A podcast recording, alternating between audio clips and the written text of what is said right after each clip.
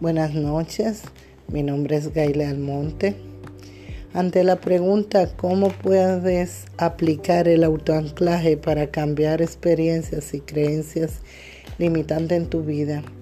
Tengo para decir que el primer paso es aplicarlo de forma consciente ante un problema, una preocupación, un estrés, una ansiedad.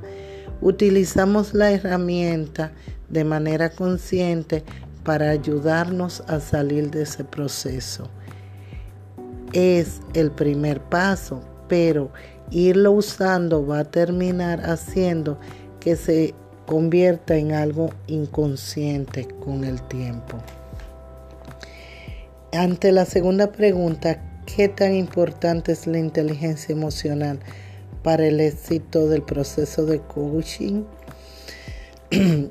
Eh, el, el coaching trata sobre reconocer nuestros propios sentimientos, ser empático con los sentimientos de los demás, motivarnos y manejar adecuadamente las relaciones que sostenemos con los demás y con nosotros mismos, claro.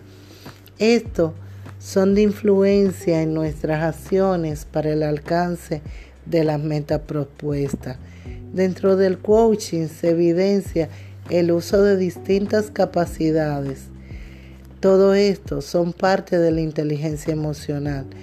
Estas capacidades son algunas son la empatía, el autoconocimiento o la gestión emocional. Siendo de gran importancia que la persona que desee ejercer como coach esté familiarizado y domine las habilidades de la inteligencia emocional para así poder llevar una mejor práctica. Hasta aquí mi podcast. Espero que haya servido. Nos vemos.